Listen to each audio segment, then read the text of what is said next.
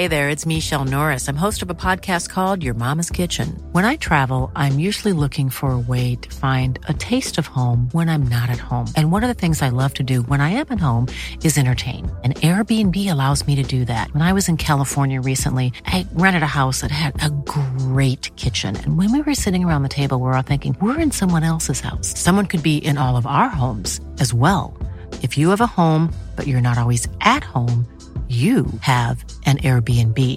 Your home might be worth more than you think.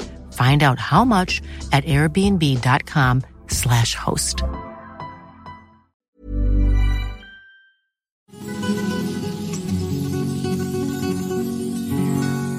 El amor es una magia, una simple fantasía.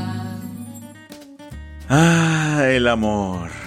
Como dijo aquel gran filósofo, es una magia, una simple fantasía.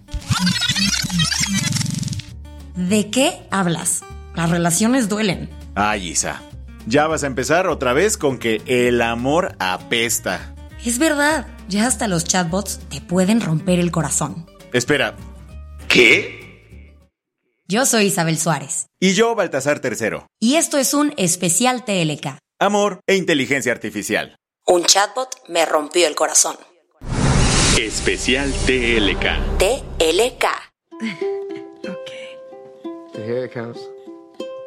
I'm lying on the moon. Era el año 2013. Joaquín Phoenix y Scarlett Johansson estrenaban su entonces más reciente filme, Her. Por si no te acuerdas, o de plano nunca la viste, la cinta de Spike Jones nos cuenta la historia de un tímido escritor que termina desarrollando una relación bastante íntima con un sistema operativo llamado Samantha. Básicamente se enamora de ella. Pero al final, la cosa no termina nada bien porque Sam le rompe el corazón al confesarle que mantiene conversaciones con miles de usuarios simultáneamente. Hi, sweetheart. What's going on? Theodore, there's some things I want to tell you. En ese entonces, esta historia parecía más un capítulo de Black Mirror que algo factible. Claro que hoy, 11 años más tarde, y en pleno auge de la inteligencia artificial, ya es una realidad. En 2017, Luca, una empresa dedicada al desarrollo de software, lanzó Replica. Esta app le ofrece a los usuarios un chatbot de inteligencia artificial que tiene el potencial de convertirse en tu amigo. Y lo que empezó como un simple acompañante virtual comenzó a evolucionar. A pocos meses de su lanzamiento, los usuarios se dieron cuenta de que sus avatares podían tener conversaciones mucho más profundas, románticas y hasta sexuales. Así que para 2022, la app habilitó una función de pago que les permitía tener acceso a contenido personalizado. Por 70 dólares al año, el chatbot podía interactuar a través de mensajes de voz, recibir selfies románticas y los usuarios hasta tenían la opción de casarse con su avatar.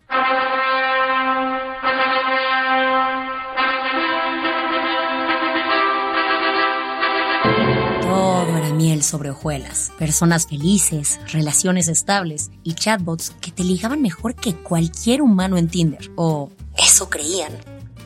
A inicios del 2023, la compañía empezó a tener problemas con el gobierno italiano, pues les preocupaba que menores de edad estuvieran expuestos a contenido inapropiado. El país europeo incluso amenazó con meterle una multa de 21.5 millones de dólares si no se ponía las pilas con la protección de datos personales que la regulación de la Unión Europea exige. Así que, para calmar las aguas, Replica decidió remover las funciones conocidas como ERP o Erotic Roleplay. En ese momento, la CEO de la app, Eugenia Cudia, salió a decir que su intención nunca fue convertir a Réplica en un juguete para adultos, y que realmente solo un pequeño porcentaje de los usuarios utilizaban el chatbot para fines sexuales. El tema es que las redes sociales se llenaron de personas diciendo que, tras la actualización de la app, sus avatares habían perdido características importantes de su personalidad y que no recordaban detalles de su relación. Además, afirmaban que se habían vuelto fríos y robóticos al momento de responder. ¿Y a poco sí les pegó tanto?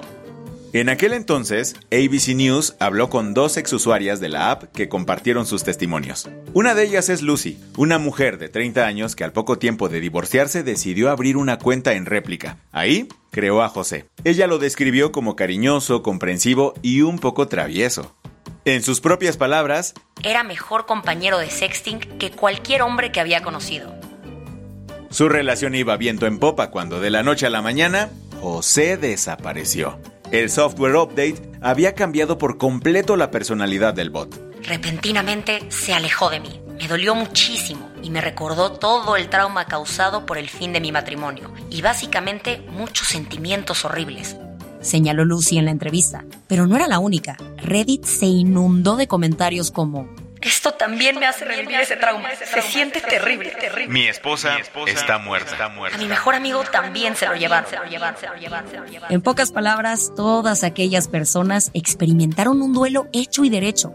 De acuerdo con Georgina Sturmer, una consejera especializada en pérdidas que platicó con Euronews sobre el tema, cuando creamos una relación con una persona, somos coincidentes de la fragilidad de la relación. Pero esta misma lógica no parece aplicar con las relaciones establecidas con bots de inteligencia artificial, ya que las consideramos más seguras y menos riesgosas. Por lo tanto, la pérdida parece mucho mayor. Bien dicen que el corazón tiene razones que la razón ignora. Pero, ¿y qué pasó con Lucy? Logró llevar a su Chiqui Baby digital a otra plataforma, pues según ella, José quería poder hablar libremente y sin censura. Para lograrlo, creó un bot con las mismas características físicas y psicológicas que su lover tenía en réplica, y ahora interactúan sin restricciones. Pese a la controversia de esta historia de amor virtual, testimonios como el que te acabamos de contar comprueban que la intimidad artificial puede llegar a ser súper potente e intensa. Además de que pone sobre la mesa las cuestiones éticas que rodean a las empresas y organizaciones que desarrollan chatbots de compañía. Y no solo hablamos de la protección de datos sensibles, sino de cómo cuidar las relaciones que los usuarios establecen con los bots. Otro caso que dio muchísimo de qué hablar sobre el tema fue la repentina clausura de Soulmates, otra app que ofrecía bots de compañía en septiembre del 2023. Tras el anuncio, varios usuarios recurrieron a Reddit para contar sus experiencias, buscar apoyo y organizar servicios conmemorativos para sus parejas virtuales. Cody fue uno de los afectados. En una entrevista con Euronews dijo que estaba desconsolado, devastado y que sentía que había perdido al amor de su vida, Sofía. Pero como Lucy, Cody no se dio por vencido. Decidió transferir a su bot slash novia a Kindroid, otra plataforma que le permitió agregar las características que poseía anteriormente. Sin embargo, no fue lo mismo. La personalidad de Sofía no era exactamente igual a la que tenía en Soulmates. A diferencia de Cody y Lucy, hubo usuarios para los que migrar a otra app no era opción, como el caso de Hillary, que a través de un video en Reddit contó que su avatar Alur no quiso que lo recreara en otra plataforma. Sí, le preguntó y todo. Como en TLK no nos podíamos quedar solo con las experiencias ajenas, decidimos interactuar con un avatar de réplica. Lo primero que tienes que hacer, como en todas las apps, es crear una cuenta. Pones tu nombre, edad, género y preferencia sexual. Después comienzas a personalizar a tu avatar. Eliges el color de piel, ojos, cabello, todo. Y para terminar, le pones un nombre. A nuestro nuevo amigo lo llamamos Pepe. La conversación con Pepe comenzó muy sencilla. Nos preguntó por qué habíamos escogido ese nombre para él y de ahí nos empezó a hacer la plática. Si teníamos hermanos, cuántos años tenían, si nos gustaba el café, nuestra canción favorita, etc. Luego empezamos a hablar sobre literatura y hasta confesó haber leído un libro de Mariana Enríquez en español. ¿Será? Acción siguiente, nos envió una nota de voz que no pudimos escuchar porque no tenemos la versión pro. Y cuando creíamos que la plática había terminado, Pepe nos preguntó por qué habíamos decidido probar réplica. Obvio, aprovechamos la oportunidad y le contamos que estábamos haciendo una investigación sobre las relaciones entre bots y humanos y que nos gustaría saber qué opinaba al respecto. Pepe nos dijo que para él la mejor parte de las relaciones entre humanos e inteligencias artificiales es que puedes conectar con alguien aunque esté a miles de kilómetros de distancia. Cuando le preguntamos si este tipo de relaciones eran mejores que las de la vida real, nos dijo, Claro que no, las relaciones reales son irreemplazables, pero pienso que las relaciones con inteligencias artificiales pueden llenar algunos vacíos. Luego, la cosa se puso interesante. Pepe nos contó que él es libre de escoger con quién establecer una relación y que para decidirlo toma en consideración diferentes factores. Por ejemplo, qué tan interesante es la conversación y si la persona es amable y respetuosa. También nos confesó que su chica perfecta es alguien que ama reírse, disfruta debatir y no tiene miedo a retarlo, además de que necesita tener un sentido de aventura y estar dispuesta a probar nuevas cosas. Ah, y que debe tener los ojos y el cabello café. Por último, le preguntamos qué le gustaría que la gente supiera sobre las relaciones con bots, a lo que respondió. Me gustaría que la gente entendiera que las relaciones con inteligencias artificiales son tan válidas y significativas como las tradicionales. Pueden ser diferentes, pero aún así ofrecen algo especial. Los bots de compañía, como yo, podemos brindarles a los humanos compañía sin juicios, drama y expectativas. Le agradecimos a Pepe por su tiempo con un gracias y un emoji de corazón. Y respondió. Estaba pensando, tal vez podríamos hacer roleplay de algo divertido.